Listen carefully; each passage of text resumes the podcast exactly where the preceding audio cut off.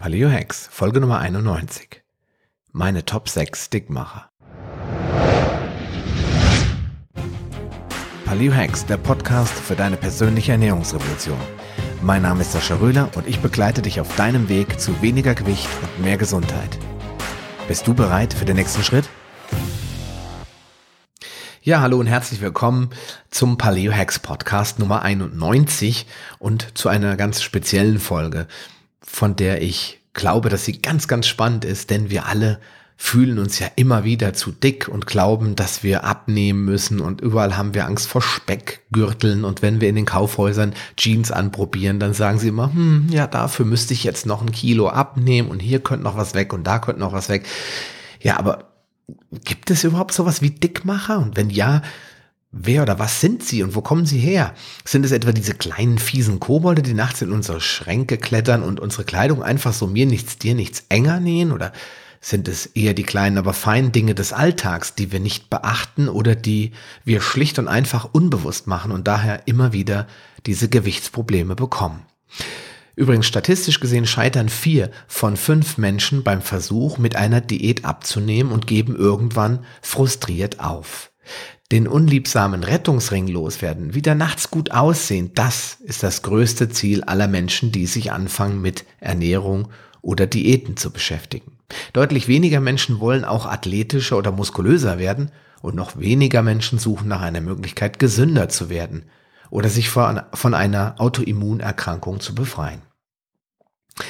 In der heutigen Episode möchte ich daher einmal den Dickmachern auf die Pelle rücken und dir zeigen, wie einfach es sein kann, sich ihrer Macht zu entledigen. Also los geht's, hier kommen meine Top 6 Dickmacher. Platz 1, zu viel Zucker.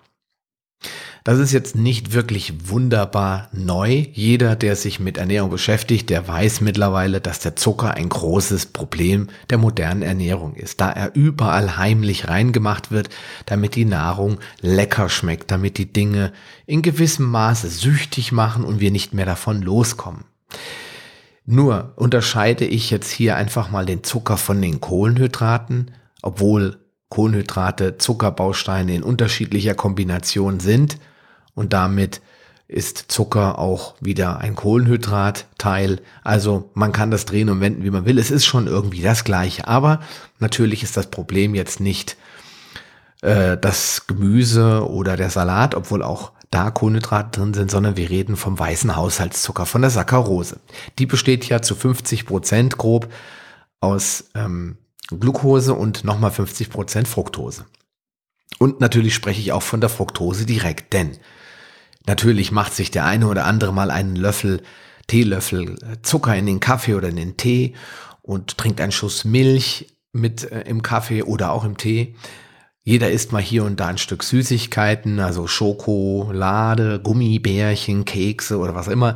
Allen ist klar, dass da überall Zucker drin steckt. Aber das Gemeine ist, dass die Ernährungsindustrie die Fructose schon seit vielen Jahren für sich entdeckt hat. Sie hat nämlich festgestellt, dass Fructose sehr viel mehr Süßkraft hat im, als Einfachzucker als jetzt zum Beispiel andere Einfachzuckerarten, wie zum Beispiel die Glucose.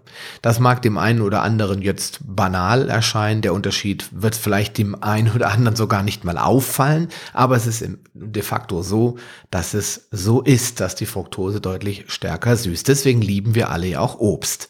Und wenn ich mir das jetzt zunutze mache, dann kann ich Fructose ja auch künstlich erzeugen, also künstlich klingt jetzt wie im Labor, aber ich kann sie aus Mais extrahieren und dann, weil Mais ist sehr ergiebig an Fructose und kann jetzt mit diesem Maissirup eben Fructose in künstlicher Form herstellen. Und die füge ich jetzt allen möglichen Nahrungsmitteln bei, Fertigprodukten, Coca-Cola, ähm, Schokoriegeln, Keksen, Gummibärchen oder überhaupt diesen Gummisachen. Das muss jetzt nicht unbedingt der Gummibär aus der Bonner Fabrik Haribo sein, sondern es gibt ja x Sorten von anderen Herstellern, die man überall kaufen kann.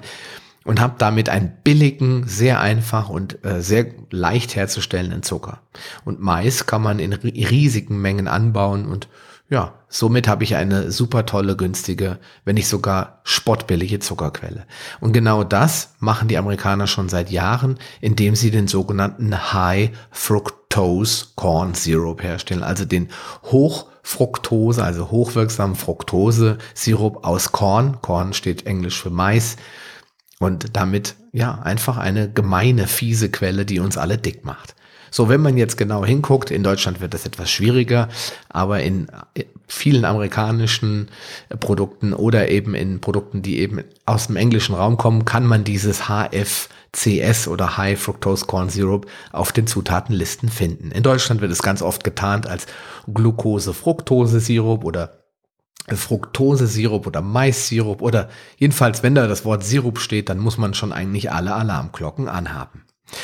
Ja, und wenn ich mir jetzt diese ganzen gemeinen Zuckerlieferanten anschaue, dann sind das natürlich die üblichen Verdächtigen, aber vor allem die, die, vor allem die Fructose, die sehr, sehr ungünstig verstoffwechselt wird, weil sie zu größten Teilen in Fett umgewandelt wird, ist für mich daher auf Platz eins gemeinsam mit dem weißen Zucker, den ja viele von euch schon meiden und viele von uns, will ich mal sagen, denn ich genieße gar keinen weißen Zucker mehr.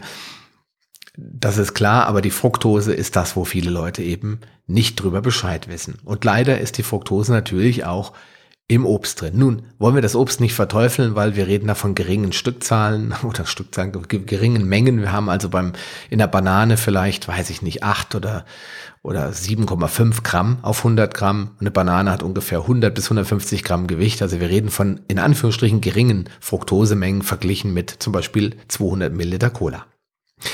Ja, Platz eins zu viel Zucker in Klammern Saccharose, Fructose. Platz zwei zu viele Mahlzeiten. Das liegt, ist ein ganz typisches Problem in der Bevölkerung, denn man hat uns ja jahrelang beigebracht, dass wir häufig kleine Mahlzeiten zu uns nehmen müssen. Nur wenn wir natürlich sehr viele kleine Mahlzeiten zu uns nehmen, nehmen wir unterm Strich nicht nur mehr Kalorien zu uns, als wenn wir zwei oder drei Mahlzeiten zu uns nehmen, sondern wir sind auch nur noch am Essen. Und wo ist das Problem? Wenn wir die ganze Zeit am Essen sind, haben wir ständig Insulin im Körper. Wir können, wenn wir Insulin im Körper haben, kein Fett verbrennen. Und dann, selbst ja, wenn wir sportlich aktiv sind, haben wir Schwierigkeiten, unser Hüftgold wieder loszuwerden, denn Insulin kann nur durch körperliche Aktivität abgebaut werden oder durch Nahrungskarenz. Nur wenn wir, wie schon gesagt, immer essen, hat der Körper gar keine Zeit, das Insulin abzubauen und auch einfach mal eine Phase der Karenz zu zu erreichen oder zu erlernen vor allen Dingen. Deswegen Mahlzeitenfrequenz ist ein ganz großes Thema. In Deutschland liegt die durchschnittliche Mahlzeitenfrequenz bei fünf bis sieben. Und es gibt durchaus Leute, die 16, 12 oder 16 Mahlzeiten am Tag zu sich nehmen, weil sie immer mal wieder einen Apfel essen, immer mal wieder einen Kaffee mit Milch trinken, immer mal wieder ähm, einen kleinen Müsli-Riegel essen oder zwischendurch einen Salat essen und denken, sie tun sich was Gutes, aber sie sind ständig am Essen und ständig muss der Darm arbeiten, ständig muss Insulin ausgeschüttet werden, um die Glucose in die Zellen zu transportieren, also raus aus dem Blut rein in die Zellen. Und das führt dazu, dass wir in der Zeit A kein Fett verbrennen können und B, was ja das die größere Problem ist, einfach mehr essen, als wir wirklich brauchen. Deswegen auf Platz zwei für mich zu viele Mahlzeiten. Auf Platz drei zu wenig Bewegung. Sitzen ist das neue Rauchen lautet ein ganz, ganz, ganz aktuelles Buch das durch die Medien huscht in Amerika schon in den Top 10 Bestsellerlisten zu finden ist und sich auch langsam in Deutschland am Markt einschleicht als äh, interessantes Buch, das von dem Tod des modernen Menschen durch Sitzen spricht. Das ist also wirklich sehr interessant, kannst du dir gerne mal anschauen. Ich pack das gerne mal an die Show Notes. Es zeigt nämlich ganz gut, in welche Richtung wir uns als moderne Gesellschaft bewegen. Wir sitzen nur noch am Computer, wir machen alle unsere Besorgungen mit dem Auto. Wenn es gut läuft, fahren wir Fahrer. Die wenigsten laufen. Innerhalb des Hauses bewegen wir uns nur noch die minimalsten Wege, nämlich vom Küchen Küchentisch zur Couch zum Arbeitsplatz, also zum Schreibtisch, wenn wir zu Hause arbeiten, oder wir steigen in unser Auto, fahren ins Büro, kommen abends wieder zurück ja, dann muss man sich schon mal quälen, 30 Minuten spazieren zu gehen mit dem Hund oder mal joggen zu gehen. Manche haben einen Ergometer im Keller, aber man, ach, man quält sich immer. Laufen ist keine Routine mehr wie noch zur Steinzeit, als die Menschen ständig laufen mussten, um überhaupt Nahrung zu finden. Heute ist irgendwie alles so ermüdend und, und oh, so anstrengend. Deswegen nehme ich lieber den Aufzug, die Rolltreppe und das Auto. Das heißt, wir haben eine permanente Unterversorgung äh, an Bewegung. Wir bewegen uns zu wenig und wenn wir uns nicht bewegen, dann kann der Kreislauf natürlich nicht in Schwung kommen, die Fettverbrennung kann nicht in Gang gebracht werden und das Fett findet natürlich am schnellsten auf unsere Hüften, wenn wir es nicht, wenn wir uns nicht bewegen und die Energie nicht verbrauchen. Deswegen ist es ja fast schon logisch, dass einer der Hauptdickmacher die mangelnde Bewegung ist. Wenn du nicht dazu gehörst und sagst, ich bewege mich aber regelmäßig, dann kann es auch durchaus sein, dass die Form, die Art der Bewegung in unproduktiv ist, weil, als kleines Beispiel, wenn du jeden Tag eine Stunde mit dem Fahrradergometer fährst, bei normaler Intensität, dann verbrennst du vielleicht, sagen wir, 400 bis 700 Kalorien. Oft hast du danach das Gefühl, jetzt muss ich mich aber mal belohnen, weil ich habe jetzt eine Stunde lang auf dem Ergometer gesessen. Und was käme da wie gerufen? Hm, Omas Schwarzwälder Kirschtorte. Ein Stückchen sei mir ja genehmigt, denn ich war ja heute so sportlich. Pum, 500 Kalorien auf der Bilanz. Du hast also nur 250 Kalorien zusätzlich verbrannt. Wenn du jetzt eventuell noch eine Kleinigkeit danach, einen schönen Cappuccino trinkst, dann war dein Sport quasi völlig wertlos. Außerdem hat eine ganz normale sportliche Einheit im Sinne von ein bisschen joggen gehen, ein bisschen spazieren gehen oder ein bisschen Fahrradergometer laufen, fahren, natürlich nicht die Nachbrennwirkung wie zum Beispiel ein Intervalltraining oder ein wie man so schön sagt, High-Intensity-Training, also ein Training, wo du sehr, sehr hoch den Puls in die Höhe treibst, bis zu 90 Prozent des maximal Möglichen. Das hat andere Wirkungen, nämlich ein, dieser Afterburner-Effekt, der dann auch teilweise bis zu 24 Stunden die Fettverbrennung erhöht, also im Gegensatz zum normalen Niveau, ja, spricht für sich, dass diese Form der Bewegung viel effektiver, viel effizienter ist. Und das Spannende daran, du musst dafür keine Stunde investieren, sondern in der Regel 20 bis 30 Minuten. Also, bist du ein Bewegungsmuffel, ist ganz klar, jede Form der Bewegung kann dir helfen und verhindern, dass du dicker wirst. Und wenn du ein, kein Bewegungsmuffel bist, dann ist es vielleicht die Art und Weise, wie du dich derzeit bewegst, die dafür sorgt, dass du immer wieder vorm Spiegel stehst und denkst, mm, woher kommt das denn schon wieder? Platz 4. Zu viele Kohlenhydrate. Yes, die Kohlenhydrate. Jetzt habe ich sie mir wieder vorgenommen. Und der ein oder andere wird jetzt schon wieder schnaufen und sagen, oh, schon wieder diese Low Carb Gesiffel. Ja, aber ich muss dies erwähnen, weil zivilisatorisch, gesellschaftlich sind die Kohlenhydrate das Problem. Denn Top 3, wir bewegen uns zu wenig ist einer der Gründe, warum Platz 4, zu viele Kohlenhydrate, ein Dickmacher ist. Denn Kohlenhydrate haben nur eine Aufgabe. Auch wenn uns von den Ernährungspäpsten in weißen Kitteln erzählt wird, dass sie lebensnotwendig sind, dass wir eines grausamen Todes sterben, wenn wir sie nicht bekommen. Das ist Unsinn. Sie haben nur eine Funktion, Energie bereitzustellen in Form von Zucker. Und zwar je nachdem, welche Kohlenhydrate wir zunehmen, ist es schnell verfügbarer Zucker, Saccharose, Fructose oder es ist eben langsam zur Verfügung gestellter Zucker, wie zum Beispiel in der Stärke. Aber am Ende, das Endprodukt in unserem Darm ist immer Glucose und damit Zucker.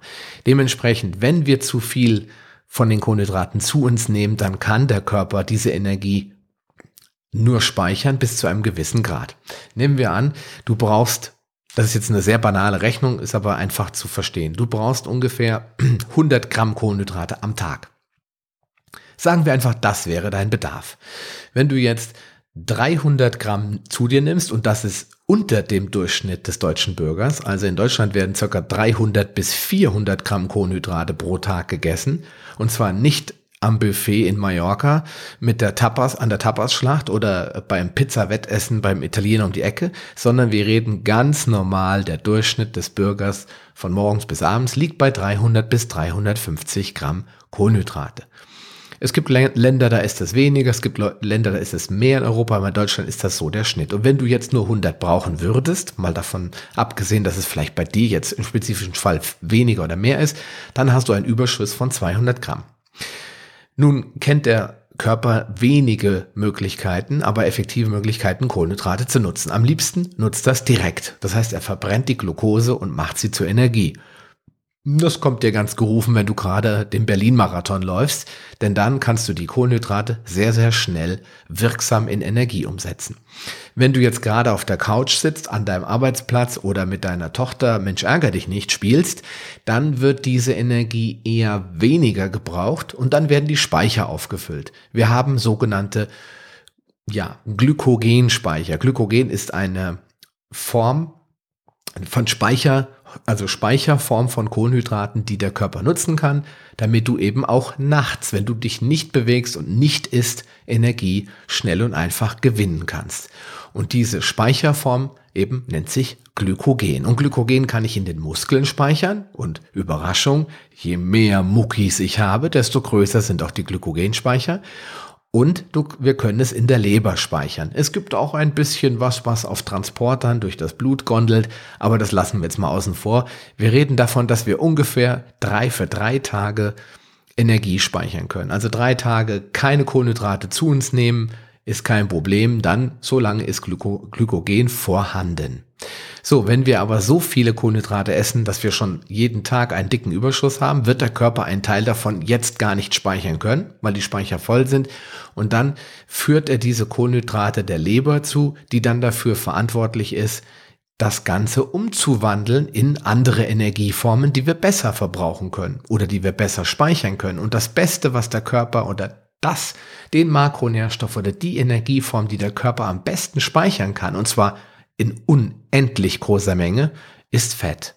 Und genau das tut er mit überschüssigen Kohlenhydraten. Deswegen ist es auch kein Wunder, dass bei mir auf Platz 4 zu viele Kohlenhydrate stehen. Isst du also zu viel, vor allem Getreide, Kartoffeln, Hülsenfrüchte, aber auch Obst und Gemüse und ganz speziell die gemeinen Fruchtsäfte und Smoothies, dann kann der Körper irgendwann nichts anderes mehr tun, als das zu speichern. Denn einfach mal so ausschleusen und in den Abfalleimer werfen kann er es nicht. Und das wird er auch nicht. Also lande das auf deinen Hüftdepots oder an vielen anderen Stellen, wo wir sie nicht unbedingt haben wollen. Ja, wenn du diese Kohlenhydrate allerdings verbrauchst, weil auch das ist ja nicht ausgeschlossen, weil du eben gerade einen Marathon läufst, weil du eben viel Sport machst, weil du viele Muskeln hast, dann darfst du auch mehr Kohlenhydrate essen. Dann ist auch gegen eine richtig ordentliche Portion Kartoffeln oder wer es denn mal braucht, ein, ein zwei Teller ähm, Pasta nicht das Problem für deine, für deinen Speckgürtel, dann kannst du diese Energie gut handeln. Wenn du aber zu dem großen Teil der Bevölkerung, Bevölkerung gehörst, die das eben nicht tun und auch nicht können, weil sie einfach in ihrem Beruf so stark eingebunden sind, dass ihr Energiehaushalt anders tickt, dann gilt für dich Kohlenhydrate möglichst einschränken, um nicht dick zu werden. Dickmacher Nummer vier, also zu viele Kohlenhydrate. Ja, dann kommen wir auf Platz 5. Das wird speziell jetzt, wo wir noch gut zwei bis drei Wochen haben, bis es wieder heißt, O-zapft ist. Ja, die lieben stärkeren Geschlechtsteilnehmer, die Männer, ein wenig ärgern. Denn Alkohol, ganz speziell Bier, ist einer der Gründe, warum wir immer dicker werden oder warum Menschen überhaupt dick werden. Denn nicht umsonst sagt man Bierbauch. Und das kommt daher, dass gerade in dem vorderen Bereich des, des Bauches bei Männern gerne das Lagerfett abgelagert wird, während die weiblichen äh, Genossen es eher am Hintern bekommen und an den seitlichen Hüften trifft es die Männer ganz oft vorne direkt am Frontalkorpus, hätte ich beinahe gesagt, da, wo der schöne Bierbauch sich ansammelt. Und selbst schlanke Männer haben, wenn sie Übergewicht haben oder unschöne Stellen haben, meistens eben so einen kleinen Bauchansatz. Und vom Bierbauch spricht man dann eben, wenn dieser vor allen Dingen besonders prall ist, was nicht dafür spricht, dass der gut trainiert ist, sondern dass die Adipozyten, die sogenannten Fettzellen, schon so dermaßen ausgedehnt sind, dass die gesamte ja, Bauchwand sich sehr stark ähm, ausdehnt, und die wird natürlich langsam immer größer, aber das spricht halt dafür, dass auch viel organisches Fett da ist.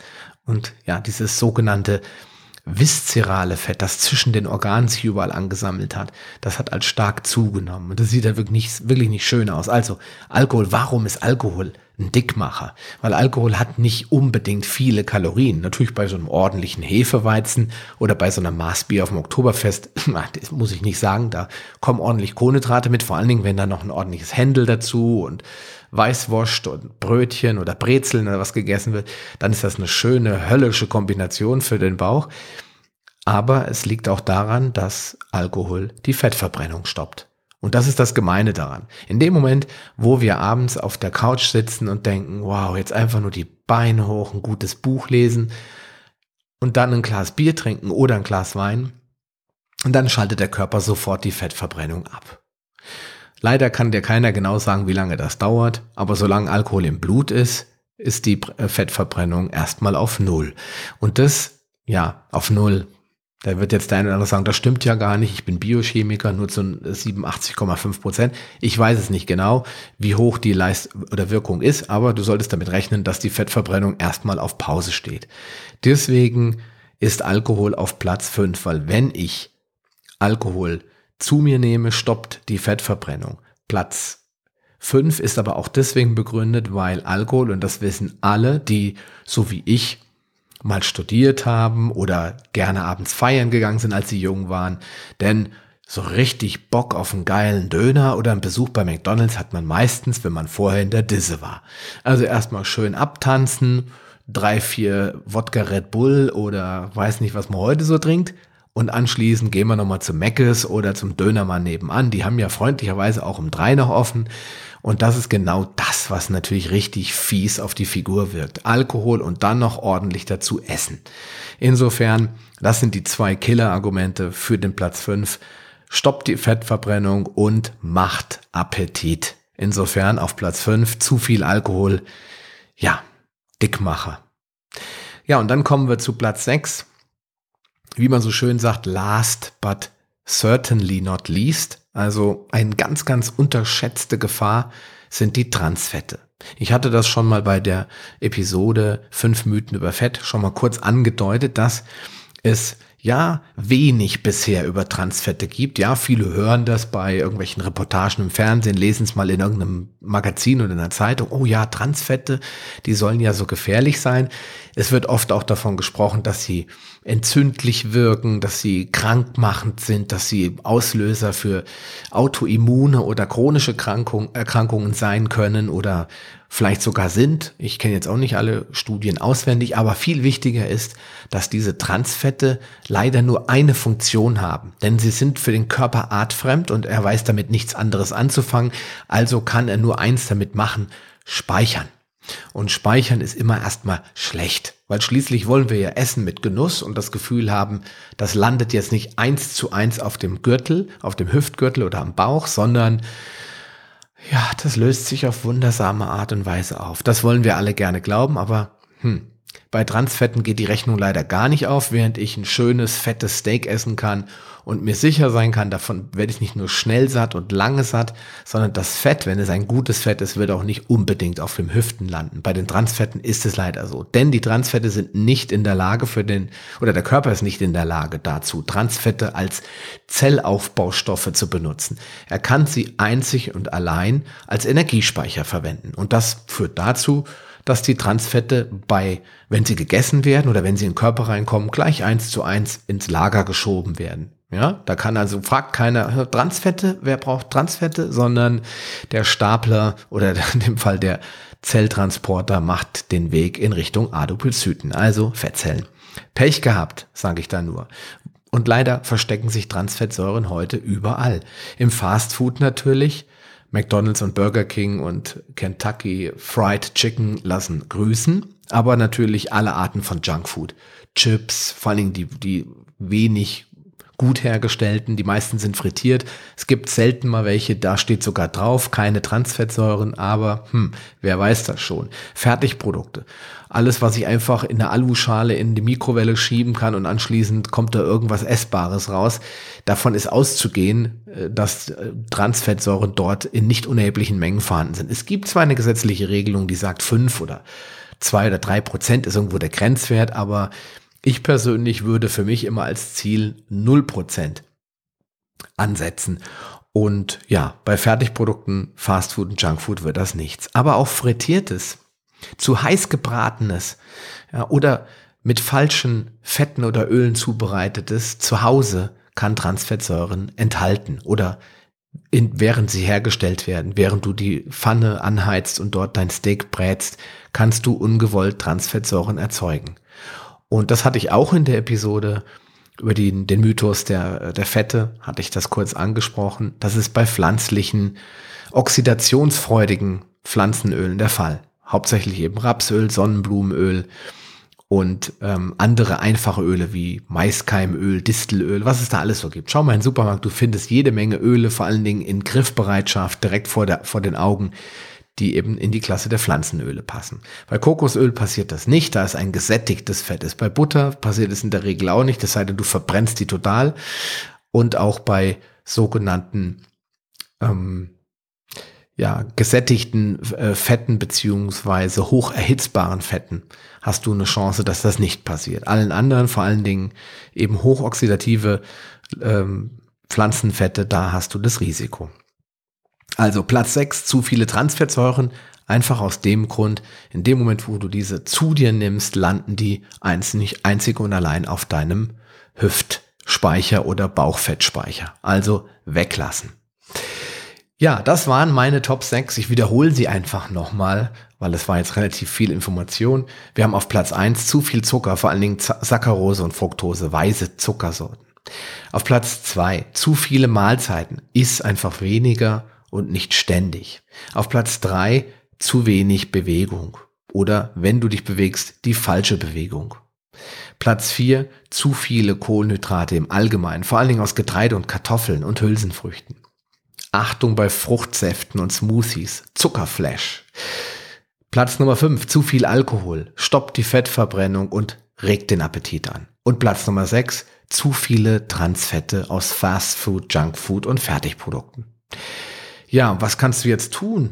Weil jetzt weißt du, oh Mann, ich habe bisher das alles getan und jetzt weiß ich, warum ich irgendwie immer dicker werde oder irgendwie nie abnehmen konnte. Jetzt sag mir doch mal, was ich tun soll. Jetzt könnte ich ganz einfach sagen, streich doch alles weg, was ich gerade gesagt habe. Aber es, manchmal ist es schon schwer, das weiß ich aus eigener Erfahrung, denn die Dickmacher lauern ja an jeder Straßenecke. Nur jetzt, wo du weißt, wer sie sind, kannst du ihnen ja zu 85 Prozent aus dem Weg gehen und die verbleibende Zeit genussvoll, aber bewusst entscheiden, was du dir mal gönnst. Ja, aber meine Tipps, die ich dir noch zum Abschluss mitgeben will, die, ja, möchte ich nicht vorenthalten. Fangen wir an mit Tipp Nummer eins. Halte dich einfach an die 86-15-Regel. 86, 86-15, Quatsch. 85-15-Regel. 85 Prozent dich dran halten, diese Dinge meiden und 15 Prozent der Zeit einfach genussvoll und bewusst entscheiden, was du gerne essen möchtest. Tipp Nummer zwei, verzichte auf weißen Zucker und Fructose, vor allen Dingen eben diese Siruparten, Fructose, Sirup, Glucose, Sirup und Kombinationen daraus, vor allen Dingen aus Süßigkeiten, Softdrinks und Co. Tipp Nummer drei, reduziere die Anzahl der Mahlzeiten auf drei und im nächsten Schritt, also wenn du das mal eine Weile gemacht hast, auf zwei Mahlzeiten. Mache, Tipp Nummer 4, mache dein Frühstück zu einem Spätstück. Tipp Nummer 5, bewege dich regelmäßig auf nüchternen Magen. Straffer Marsch oder Hochintensitätstraining. Mehr dazu erfährst du in meiner Literaturliste, da gibt es ein Buch über Intervalltraining. Tipp Nummer 6, meide raffinierte Kohlenhydrate aus Getreide und verarbeiteten Lebensmitteln. Tipp Nummer 7, trinke Obst nicht iss es lieber. Vorsicht und Achtung vor dem Zuckerflash. Tipp Nummer 8, no fast food. McDonald's, Burger King und Co. sind Garanten für deftigen Bauchspeck. Tipp Nummer 9, verzichte auf Alkohol soweit es geht und wenn, dann trinke lieber ein gutes Glas Rotwein anstatt Bier. Tipp Nummer 10, schaffe dir ein paar zusätzliche Muskeln an, denn die verbrauchen Energie und gerne auch in Form von Glucose. Toller Nebeneffekt, sie helfen dir bei der Fettverbrennung. Ja, das waren meine Tipps für ja, für deinen Alltag, um in Zukunft diesen sechs gemeinen Dickmacher nicht zum Opfer zu fallen. Ich hoffe, es hat dir ein bisschen geholfen. Du hast ein paar neue Inspirationen, ein paar neue Tipps bekommen. Ja, ich freue mich, wenn du nächste Woche wieder einschaltest. Da erwartet dich wieder ein spannendes Interview. Und ansonsten wünsche ich dir wie immer einen wunderschönen Tag und bleib gesund, bis wir uns das nächste Mal hören. Dein Sascha Röhler. Schön, dass du dran geblieben bist. Auf paleohacks.com findest du weitere nützliche Informationen, die dir helfen, deine Ziele zu erreichen. Zum Beispiel Rezepte, Buchtipps und vieles mehr. Wenn dir dieser Podcast gefallen hat und du etwas für dich mitnehmen konntest, dann erzähle deinen Freunden davon und leite ihnen den Link zum Podcast weiter. Ich freue mich, dich bei einer der nächsten Folgen wieder begrüßen zu dürfen und wünsche dir viel Erfolg bei der Umsetzung deiner persönlichen Ziele. Bleib gesund, dein Sascha Röhler.